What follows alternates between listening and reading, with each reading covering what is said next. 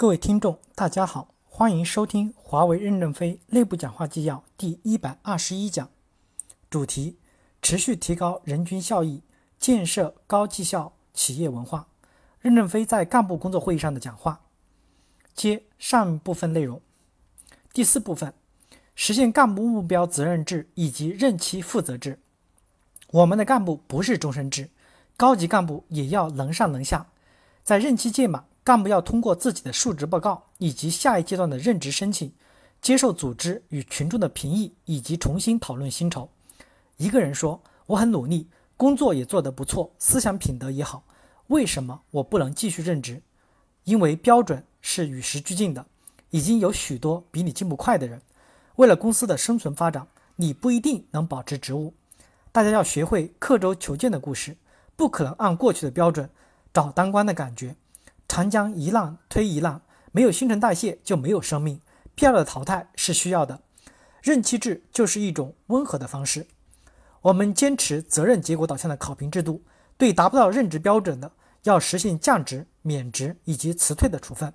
市场的竞争会更加的激烈，公司不可能是常胜将军。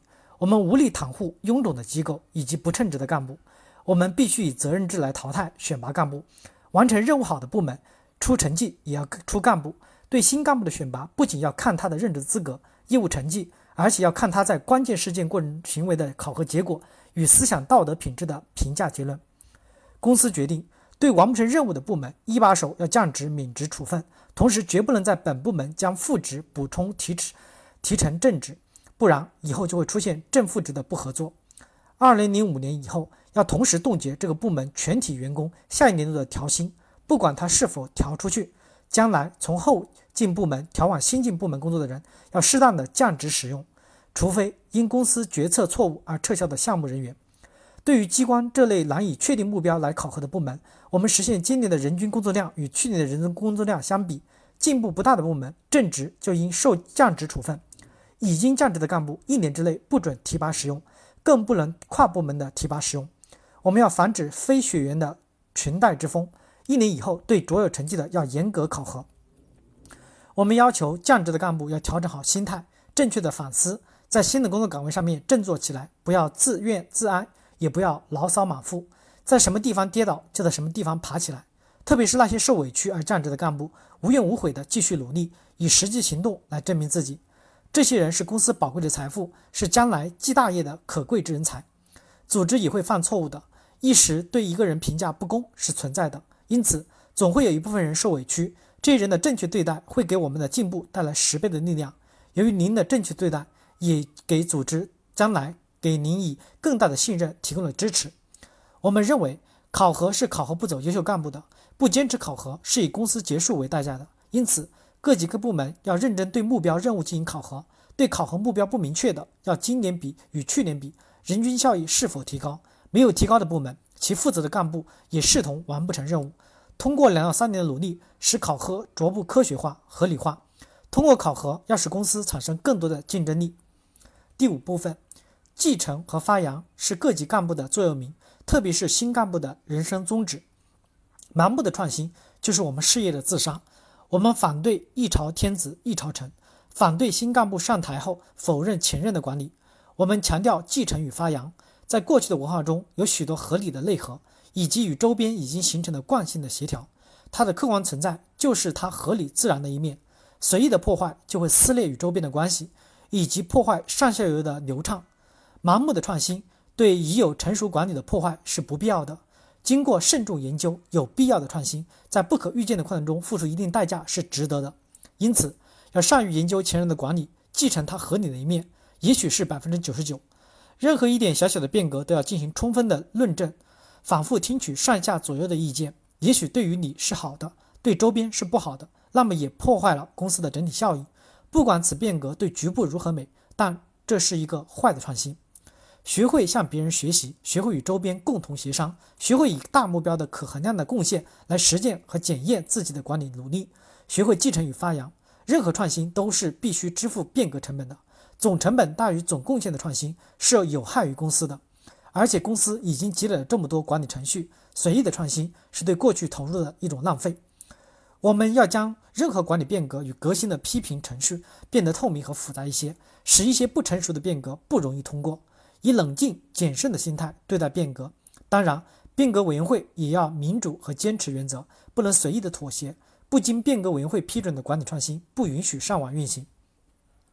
第六部分，沉舟侧畔千帆过，病树前头万木春。当前的形势形势是信息产品过剩，还没有找到任何解决的措施。新技术壁垒不易形成，靠技术产生的附加价值已十分不容易取得。因此，信息产业未来的竞争会更加的残酷与激烈。它首先是小公司承受不了成本的困难而退出，而大公司不应填补这些市场空白，就能减缓压力。因为任何一个大公司对这个世界的供应都不会感到困难，而现在有这么多的大公司，就使过剩无法解决。我们要清楚地看到这种严峻的形势。面对这种形势，我们清楚地看到活下去是不会容易的，要从供过于求的现实状况中摆脱出来。一是大公司之间的整合，以减少大公司的数量，减少供给，同时使成本降低，维持生存；二是整合不成，必然会死掉一批公司，谁多剩一口气，谁就能活下来，谁就能再继续生存下去。活下来的充分必要条件，就是在优先满足客户需求的基础上面，质量好，服务好，运作成本低，以及现金流正。公司信息改革就是要围绕这个目的来做文章。信息和沟通是人类的基本需求。这个世界五千年后仍然需要信息服务，当然也需要相应的设备制造商。只要我们能活过来，我们就是有希望的。我们在经济泡沫中犯过许多错误，今天仍然许多错误在发生。如果我们不讳疾忌医的话，我们就有希望活下来，就会有更加有效的发展。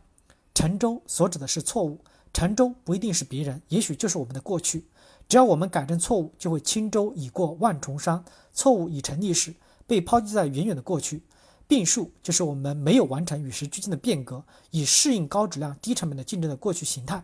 我们只要抛弃过去对未来不切实际的幻想，轻轻松松成功，不吃苦就会有幸福的行业的优越感，那么我们一切适应未来生活的一切好的思想、作风、行为就会发芽生长，我们的公司就会长存下去。为了我们的长存，我们将会失去一些暂时的享受，我们必须有所割舍。在这个变革时期，全体干部都要全身心的投入，以提高效率。牢骚太甚防肠断，风物长宜放眼量。那些还不理解公司困难的干部，长此下去是不行的。牢骚满腹，左右攀比，散布不满情绪，对我们的组织具有破坏性。要及时的教育，给予纠正。持续不改的，就不适合做带兵的人。我们的企业正从一个高速发展期走向平稳建设，该行业的竞争越来越激烈。我们需要志同道合、认同华为文化的管理者带领队伍前进。我们需要努力奋斗，舍小我与大我，以满足客户需求为目标的员工共同奋斗。我们一定会胜利的，我们一定能胜利。感谢大家的收听。